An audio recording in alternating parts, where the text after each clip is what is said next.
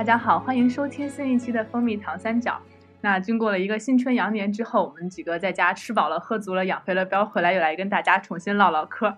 那这个之前呢，有观众朋友反映说，啊，不对，听众众朋友反映说，我们三个人聊的话题太没深度了，天天就是什么吃吃喝喝、玩玩闹闹这些。所以呢，今天呢，借着这个大家最近在社会上讨论的特别特别热的这个柴静的纪录片《穹顶之下》，我们就来跟大家讨论讨论雾霾这个特别严肃的问题。那应该，我觉得基本上大陆的朋友，还有这种海外华人，只要是能看懂中文的，基本上上个星期的朋友圈都已经被柴静的这个《穹顶之下》刷了屏。那那个纪录片儿难道不是叫《同呼吸共命运》哎呀，吗？去边儿呆！什么同呼吸共命运，它就叫 穹顶之下。这是真叫这名儿，就跟奥运会，对，有点奥运会奔向主题了。是的，是的，这叫什么？同一同一场雾霾，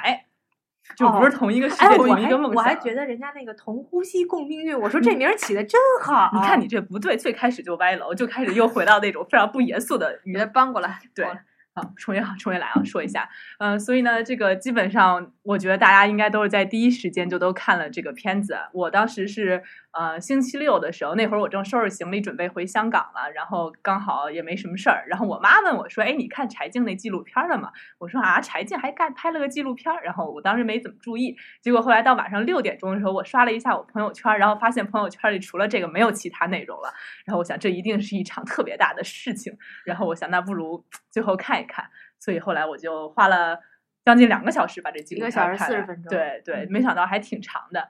嗯、你我不知道你们都是什么时候看的？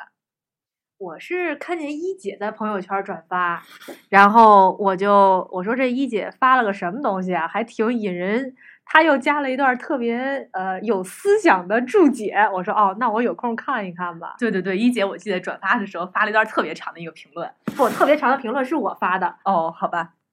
没有，啊其实当时我也是一下刷朋友圈，突然发现，其实因为是这样的，事情是这样的。然后我我是跟朋友见面，然后朋友跟我说了，提到了他这个柴静的这个东西，因为他去现场去录那个节目嘛，正好去当观众。然后结果，哎，我一看，哟，还现在真的放上去了。然后当时我还觉得，我说是不是只能在 YouTube 能看到啊？说其他地方都上不了。但令我非常惊讶的是，它就摆在优酷的首页那个最大的位置上。所以然后我就去看了一下，然后就之后也就去转发了。嗯，那大家其实看完了之后，对柴静这个片子的第一想法是什么？就是你完全是下意识的这种肾上腺素飙升的这种想法是什么？就没有经过再进一步思考的这种。我觉得就是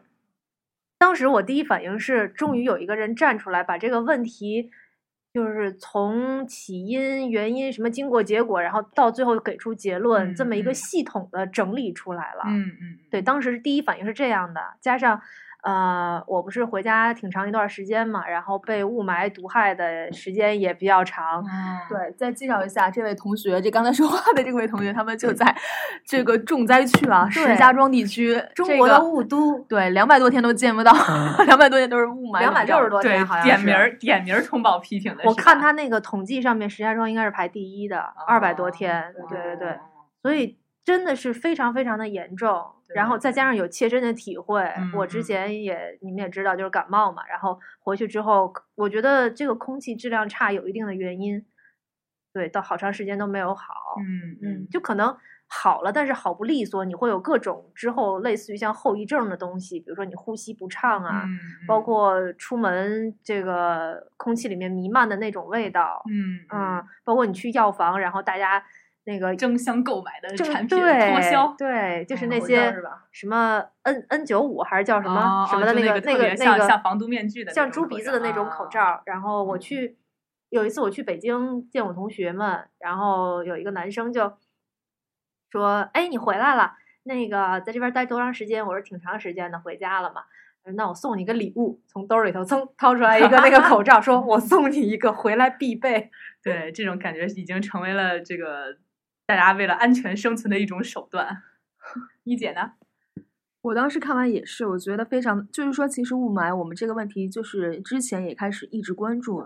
从关注就是因为它非常的严重嘛，因为已经到了真的是我们能见度太低了，已经到你可见的程度，所以现在其实所有人都在关注。但是柴静，我当时我看完之后，我就觉得非常好，因为他提他提出了一些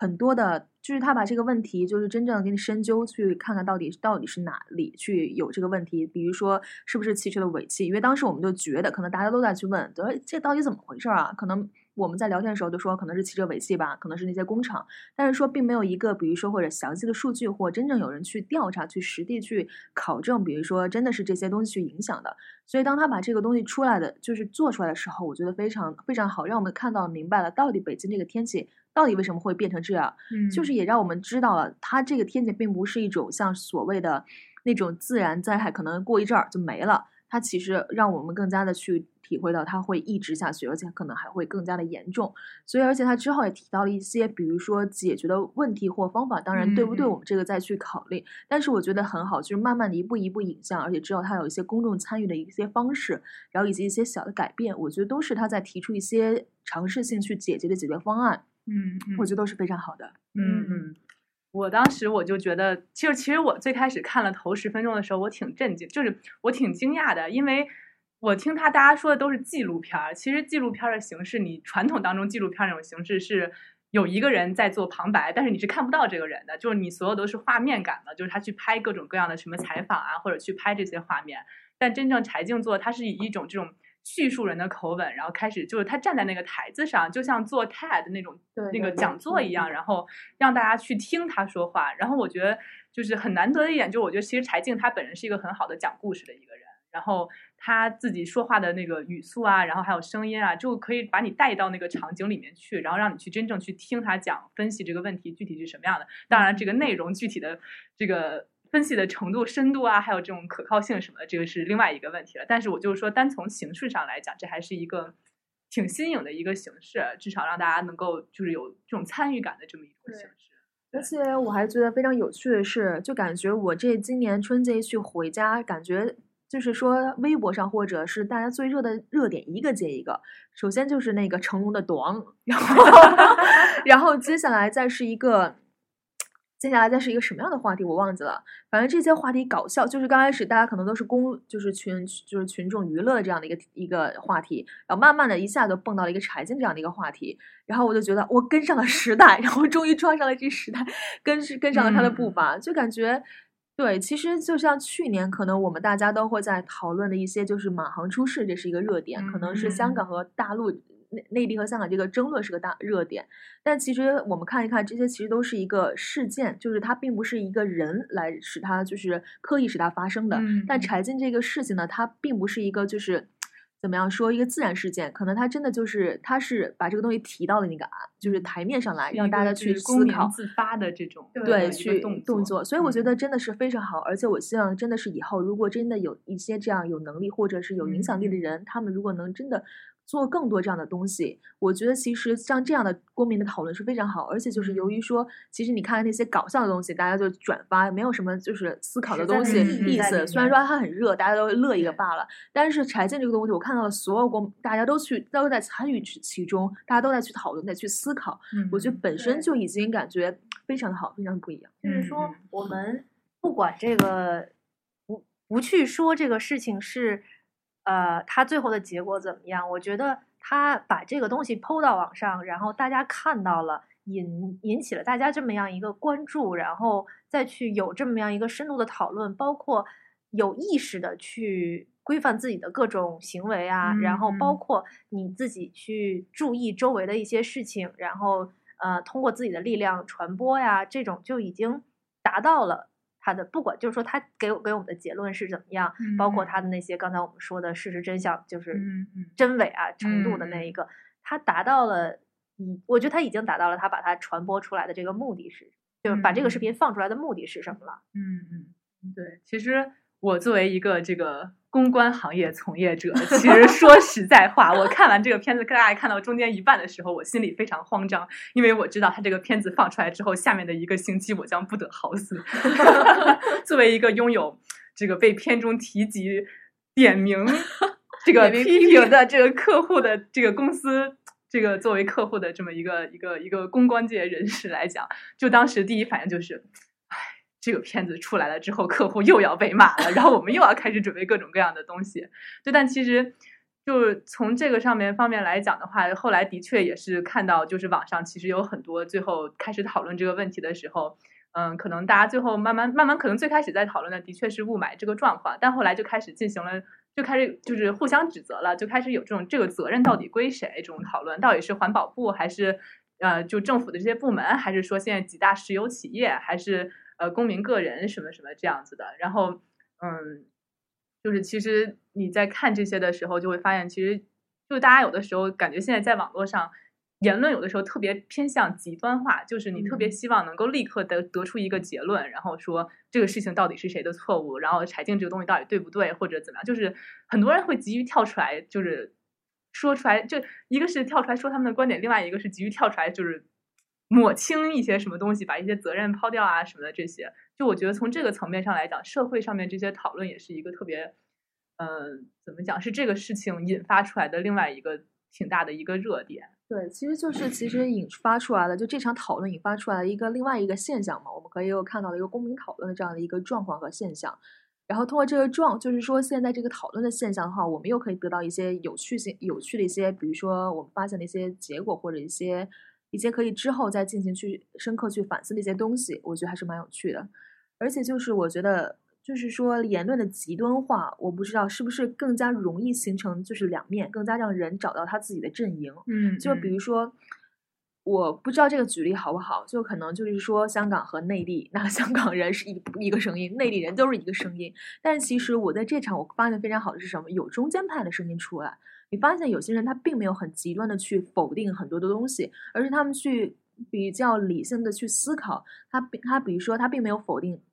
拆解你这个视频拍的是不是怎么怎么样怎么样？他们是通过一些比较学术或者他们认为其他们自己自身专业有关系的一些方式来对他进行一些建议，他并不是完全的否定以及所谓的骂。我觉得在他们的言论中，你可以看到是一种温和派的一种中间的派。他们希望更多的人就是说。你可以去思考，当然他们就是他们的言论说的对不对，我们可以再去讨论什么。但是我真的很，我觉得还蛮有趣的，就是能看到这些中间派的人，也就是能发现言论就是在我们的不不，现在已经不是黑与白了，一个非常明显的划分，现在有灰这种东西出现，我觉得这是很难得的，因为我觉得原来的一些言论更多的是那种极端化。对极端化，大家一定要去拉一个阵线，拉一个阵营，来一个抱团儿。感觉抱团儿其实抱团心理，我觉得是非常普遍也非常常见的，因为大家就是希望自己有人去支持你，希望你的观点是正确的，那就很容易去抱团。但是我觉得很难得，就是还是就是说那个有中间派的出现。我觉得其实在这次的公民讨论中，我觉得还是蛮有趣的，很好。对，我觉得特别是针对这种问题，你一个。理性的去思考是非常非常重要的，因为这种事情，首先我们就是说，它法律上确实是没有一个明确的责任的那么一个归属，是这个就是你的，那个就是你的，它处在这么一个没有呃指明的状态下，那大家就是不要去推卸责任。我们现在要看的就是往前看，就是说将来我们这个问题要如何去解决，对，这个才是我觉得。就是重点的地方，嗯，你不可能把更多的时不应该把更多的时间花在这个应该你来做，这个应该我来做的上面，而是说我们怎么能够一起努力，一起去把这个污染的雾霾的这个情况，不管是从源头啊，还是从就是一些中间的一些啊防护的手段上面呀，大家一起做起来，努力的把这个蓝天白云还给。嗯，这一片华北大地，哇塞，说的真是非常红色，就 就非常怎么非常这个叫什么民族民族爱国主义腔调，对，特别像新闻联播播出来的那种感觉。对对，我觉得我大好河山。对，我觉得其实这个有人出来讨论这件事情也挺好的。就其实如果你光看柴静的片子的话，其实我觉得从一个完全，如果你是一个完全不了解。环保行业、石化行业的人来讲，那你肯定就会觉得说，这一切就是其实就是中石油中石化的这问问题，他们根本不去升级油品，然后或者他们垄断了市场，或者说他们对于油品的这个标准的这个制定啊什么的都是有特别大的影响。但其实，就是我觉得吧，呃，这个不是攻击记者啊，但是就是你每一篇文章写出来，你每一个东西做出来，肯定你的取材很多东西是有这种偏向性的。就所以说，我觉得现在有网络这个这么一个媒介的话，就可以让大家去更全面的看这些问题。你看，像就像刚才一姐说的，就是他们有一些就是中间派站出来去分析。那其实我觉得这个也很好，就是说至少让愿意去了解这个行业的人更加看清楚，就是说其实这个行业是什么样子的，可能它真正有一些东西并不像这个纪录片里反映的这么偏颇或者这么就是不合理，有一些。就我觉得这个其实很多是中国这个特殊的体系，就是你说解决问题，然后像他在片子里面举了很多像伦敦啊、洛杉矶啊什么的，其实有很多时候就是你看上去这些 solution 是好的，但是在中国这个特别特殊的国情下面，这种各种利益冲突啊、纠结啊，然后还有包括最开始设立这几大石油公司，还有环保部他们之间的这种博弈的关系，其实不是说大家说一说归归。责任什么这些就能解决的这种，对，毕竟你的国情、你的人口、你的很多很多非常复杂的原因在里面，不是说别的国家的东西能够照搬过来的，是一定要走出一条属于自己的路。对对对，中国特色社会主义的路线是吗？对，类似于这一种吧。对的，对，其实我觉得，就是柴静的柴柴静这个片子，的确是是说我们。引出来之后，的确有非常争议的论点来说，但提我不知道啊，这么说对不对？但是的确，柴静她并不是一位学者。嗯，我觉得你如果你太较就是跳太走牛角尖或者太较真儿，以一个非常学术的方式，但是我并不说这种这种你的做法不对。但是我觉得，如果你太较较真儿去来去分析它每个数据啊，怎怎怎么样怎么样，用非常学术的理论去看，我觉得真的是。他他其实他他只是把一些，我觉得主要是要看他这部片子真正的目的是什么。真正的目的的一个观点就是让大家一定要关注这个雾霾，要从大家开始去行动。当然，那他这个片子他留下了很多问题，那这些问题就是刚才雨桐所说的，就是说我们要继续往前走，怎么往前走？那如果你真的去不同意的话，我们可以继续，就是说就他，比如说片中的问题，我觉得这些学者你们都可以用来作为你自己之后研究一些课题啊。我觉得这样很好，就由他这部片子，它可以引出来非常多研究的方面，对我们不断的去把这个问题把它完善化，提出更好的方案。对你这个就是一个非常好的课题，比如说你再去想什么什么什么东西，比如说很多教授可能在想我该去研究什么呀，或者再去找一些课题。我觉得这个是非常好的一些大家一个关注点在这里，然后你又是这个方面的学学者，那你就可以把这个真实的结论再去告诉大家，比如说在之后。然后，所以我觉得他这个片子除了引发了这个争论之外，我觉得其实更多的应该更引出来一些我们自己的一些行动，可能是一些学者的行动啊，或者一些其他公众参与的其他方面。嗯，而且我已经我也看到了，比如说像一些呃一些媒体人，他们说我们现在可能现在就只是滞留在公众的一些讨论范畴内，但是之后公众他如何去参与，真正的比如说去起到一些监督的作用。那是很，我觉得我们还似乎没有走到这个方面，感觉的确就是大家都是在旁边去看这个事情，来去发表自己的论点，但是有没有人真正的去通过这个片子带着大家一块去做？可能的确在柴静他的片子提出了一些解决的方式，你去拨打一些电话，比如说他有加油站或者没有去做那个什么呃防泄漏的那些问题，你可以去打。但除了这些行动之外，有没有更多的，比如说跟政府有关系或者石油有关系，你们？就是再进一步的行动，让公众从除了能我们只是聊了一个话题之外，能够真正的参与到这个事情的一些解决之中。我觉得现在这是非常需要的。对，我觉得是，嗯。的确是这样，就之前他们我看网上还有人说说，其实这场这个纪录片里最大的赢家是幺二三零六，幺二三六九 哦，幺二三六九，对不起，幺二三零六是铁路的铁路，哎，不好意思，刚刚查了一下，我还说要确认一下这个电话幺二三六九，对对对，其实之前我觉得根本几乎可能有百分之一的人知道这个电话就不错了，对，但是其实我觉得一姐说也很对，就是公民你真正去做，就是真正你把你的言论变成实际行动，这个也是挺重要。但是我觉得我也看到很有意思，就是我其实。我在我现在这个位置，作为一个就是我既能接触到国企的他们里面的这些，然后又能看到普通大家的这种这么这么一个一个 position 来看的话，其实我就听到很多就是像我们一样的普通人就说，那我们作为一个普通人，我们做了这么多事情，上面政府不干事儿一样白搭。就是你做了这些事情，政府他最后说，哎，我们这些小厂子不能关，我们这些小厂子不能合并进大企业，或者说这个标准怎么样的？就如果上面没有行动，下面做了也白搭。然后呢，我又听到国企的人说。那我们做了这么多事情，底下的人他不干啊，那没办法呀。我们上面觉得这是好的，最后到底下的没人实施出来，那该加什么油？大家这个省钱什么很多民生的问题，就是大家觉得这事儿是好的，就是但好的这种事情肯定是有 extra cost，就是你比如说你换成更高等的油，或者你比如说你就不让农民用柴油，你就想让他们换成一个更好的品质的那种，那农民付不起这钱呀。那最后你从你到底这个这个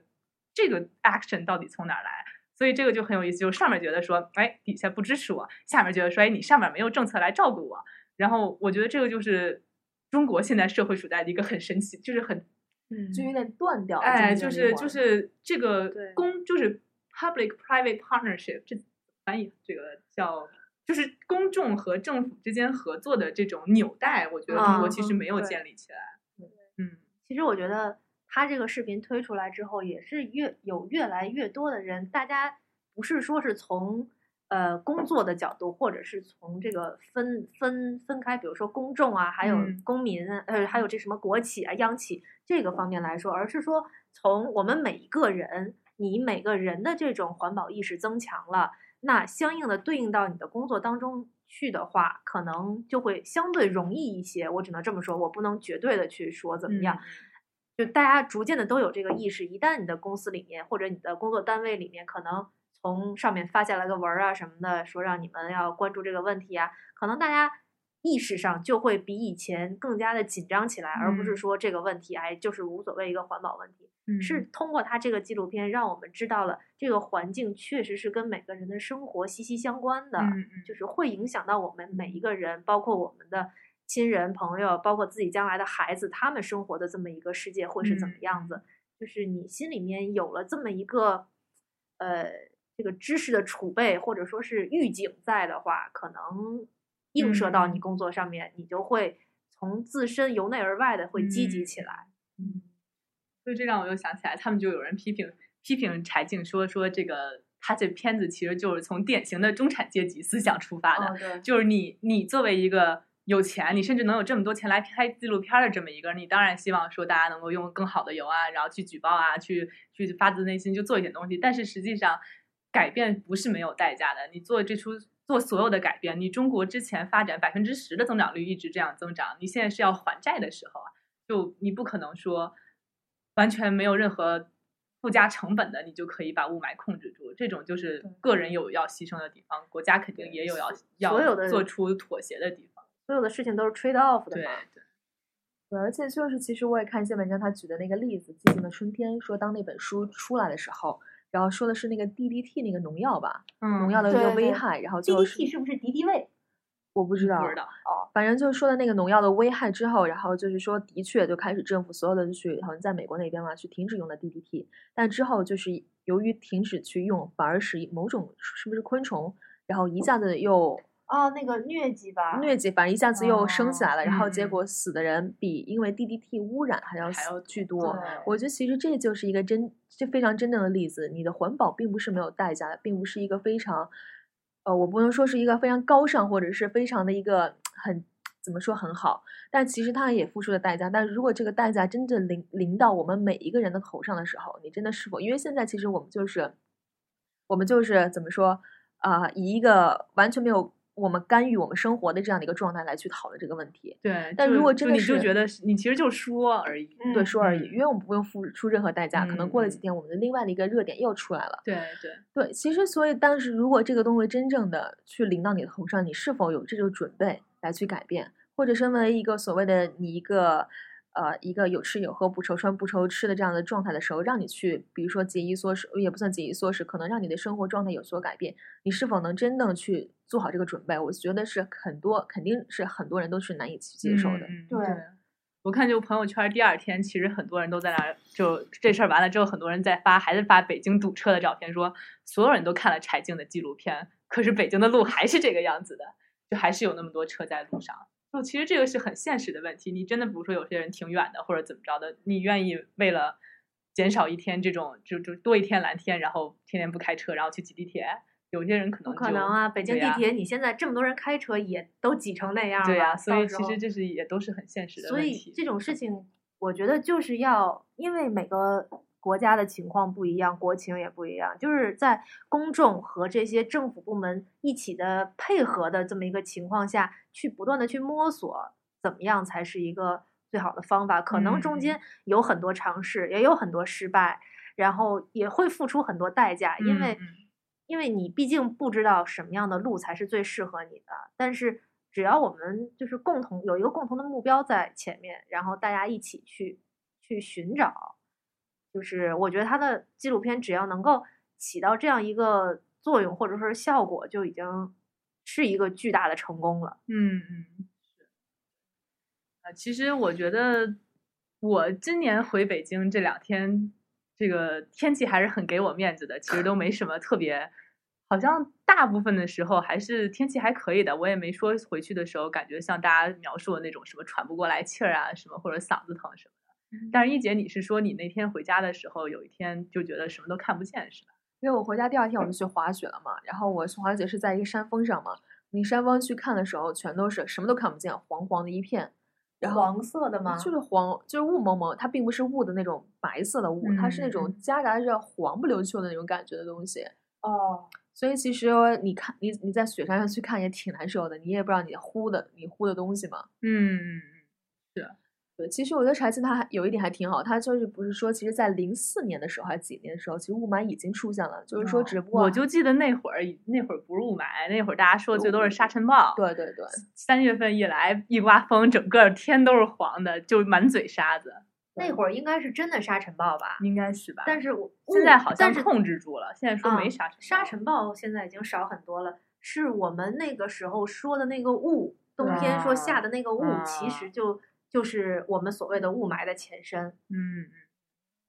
对，因为它这个雾霾，它在片子里讲的是我们肉眼无法看见的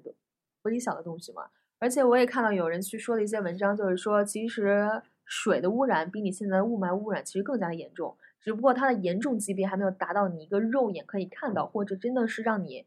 呃，会警惕的这样的一个程度，所以大家还可能没有太关注这一方面的污染。但是雾霾已经就是说，像去年已经到了我们我们天天我们必须得去面临，已经到了天天影响我们生活的这样一个状态，所以大家才开始去关注。嗯，所以其实可能真的是，我觉得的确柴静他能提出这个，就是说把这个问题一下抛出来，就是说把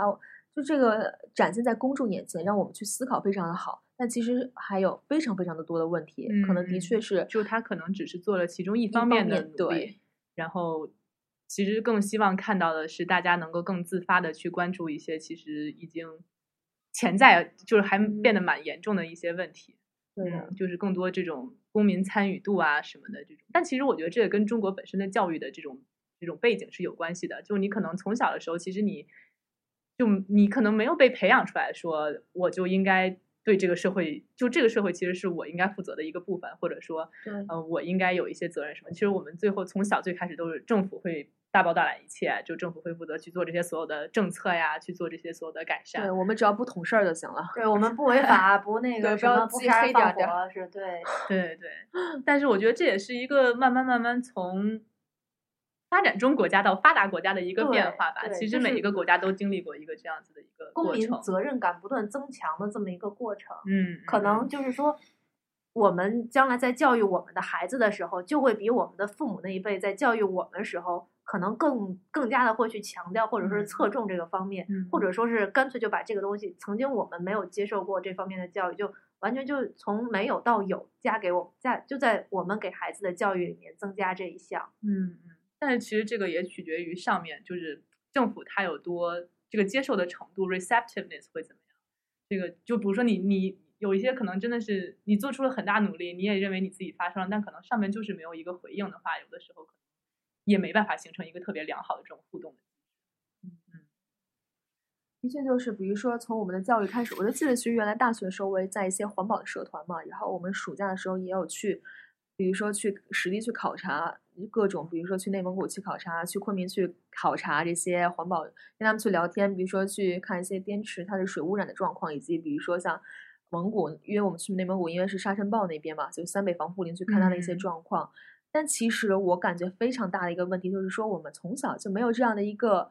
怎么说这种考察的意识的，就是考察方法的一个培养你。你就是你一下突然大学的时候，你突然想去哎看看这个到底是怎么回事，但是从那你怎么去看？你没有任何的一些方法，或者你只你只知道哦，我要去找政府，我要去跟他谈一谈。那谈一谈聊什么？问什么问题？你完全都没有接受过这方面的一些培训或训练。你的也就是说，一下到大学的时候，你原来都在去看一些应试的东西，你并没有一个参与到社会中，比如说这种社会中参与的这种教育或者帮助。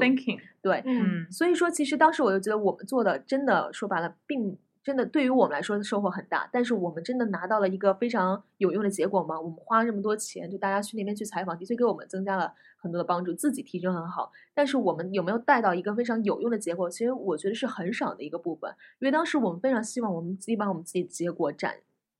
就展示给其他的大学同学去看，嗯我们有嗯一个路展，然后就把我们每年的暑期实践结果去考察。嗯但你就发现，你最后得到这些东西，可能就是政府他的一些文章，就他自己写出来的东西，他要宣传的东西，你可能把嗯它带到了。就是我，但的确你也能够，你就是可能碰巧，就上我就记得去滇池的时候，碰巧我们遇到了一个就是昆明大学的一个教授，他给我们去讲了讲，就是他从经济的方面去讲，嗯，让我们就是非常大开眼界。原来环保就是其实跟经济也是有去关系的。嗯，所以说，我觉得这个公众参与的确来说不能是一蹴而就的事，而且因为我们并没有这样的一个，我们并没有这样的一个能力，就是一下去嗯完成。所以真的是要不断的去，可能真的是去培养这个培养，这个对，比如从嗯中学、高中的时候，你可能就要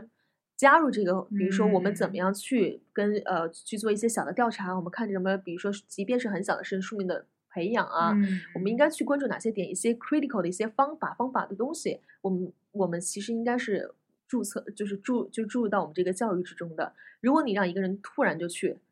做做东西的话，我觉得是很难完成。嗯嗯，对对是这个，我们是今天从这个雾霾，然后开始讲雾霾本身，但其实后来最后还是希望柴静的这个纪录片能够更加唤起大家对环境保护的意识，然后特别还是对呃这个公民参与度的这个提升的这么一个培养。嗯，那特别是从自己身边做起，嗯包括你遇见一些什么，就像他纪录片里面提到的什么小饭馆啊、餐厅，然后去安装那个净对，化你可以的那个东西。试试。其实我我真不知道幺二三六九打了电话是不是他真来。刚刚刚刚查了这个新闻，说柴静的纪录片播放了之后，幺二三六九对已经达爆了吧？翻了二百四十倍啊，百分之二百哦四。对啊，就因为我觉得你可能你之前一天就一个人打电话，那他肯定就去了。你现在一天一百个人打电话，那他真的是不是能做到每个地然后说方都去呢？环保局局长发短信感谢柴静，就是说虽然可能原来只有一个人，现在你可能环保局发发短信是打电话之前就发了。哦是吗？第一、第二天转天就发了。就那天那最好笑是路上就很多网民就是莫名其妙要求环保局局长下台嘛，但其实他们不知道环保局局长在柴静那个纪录片前一天刚新上任，那是一个哦新上任的环保局部长，呃环环保部部长。哦，嗯，也挺逗的这个。就是觉得这种公众参与度，嗯，嗯就可能原来就你不用，反正它也放在那儿，你用一下，管它来不来呢，你先用用呗。就是意思就是说，原来可能只有一个人打他就去了，嗯现在比如说有一百个人打，他可能只能派出来五十个人嗯去解决其中五十个人的这个问题。没有强。对，也比嗯你原来一对一，现在嗯是五十对五十就解决问题的面儿要扩大了嘛。嗯，对我们这个这星期这两个星期也是这个两会在开，我看这个环保问题其实也是两会讨论的一个挺大的重点。那我们就看看会议结束之后，我们是不是国家对国家有一些新的政策，有一些新的决心，可能会牺牲一些经济增长，然后来弥补过去对于环境的这些损伤。嗯，那其实我们自己也有很多能做的，像比如说多坐坐公共交通工具啊，多走两步路啊什么的，但这些都是很小很小，就是很小的一些细微的事情。但这个就是，对，嗯，都是从从一点从小做起吧。对对，